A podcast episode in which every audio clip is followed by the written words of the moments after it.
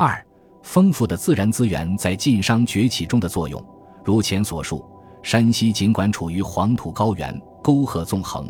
但地下矿产资源特别丰富，尤其盛产盐、铁、煤、铜等。盐很早就是生活的必需品。进入春秋战国之后，铁制农具、兵器盛行，铁又成为社会生活物质生产的必需品。煤作为能源，很早就被用于铁的锻造过程。到了明清时期，更被当成供暖燃料，深入到老百姓的日常生活当中。至于铜，作为生产货币的原料，很早就被采挖冶炼。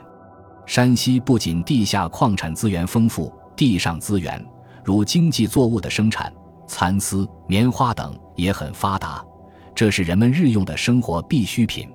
明清时期，工商业的繁荣兴起了许多城镇，产生了大量的非农人口。对丝棉的需求量非常大，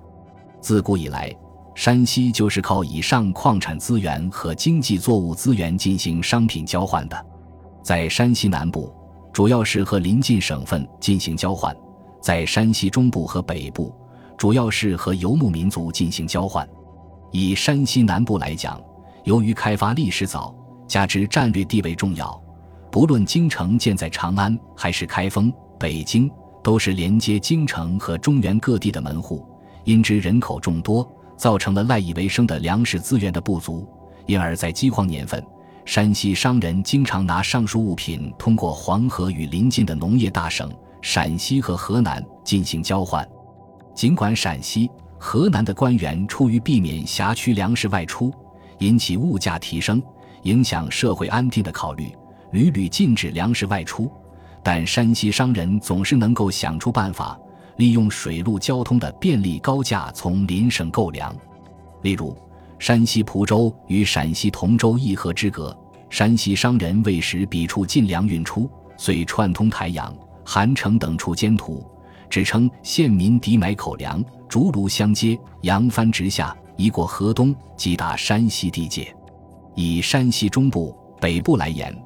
这里位居蒙古草原游牧经济区域和中原汉族广大农业、手工业区域的中间地带。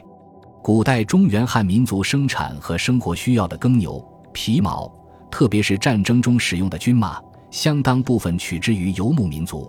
而古代北方游牧民族的衣、食、日用品，则主要取之于内地汉民族的农业和手工业。